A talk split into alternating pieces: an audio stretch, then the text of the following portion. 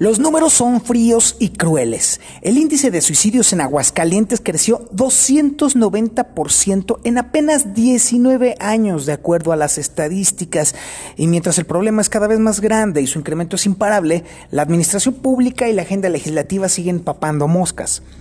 Hoy nos amanecemos con 183 suicidios y déjeme decirte que podría confirmarse en unos momentos más uno más lo cual rompe por completo el récord del 2019 que registró 181 sucesos.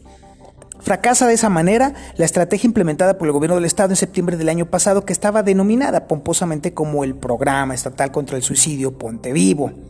Prometía en ese tiempo disminuir el índice anual en 3.3% y no, definitivamente en estas fechas sube más de 1.5%. Y la jornada de este año aún no termina.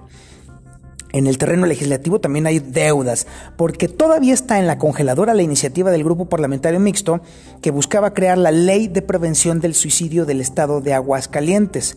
Fue presentada el 2 de octubre del 2018 y buscaba implementar los mecanismos y la estructura para atender y disminuir la incidencia de este fenómeno, pero ahí sigue, en la congeladora.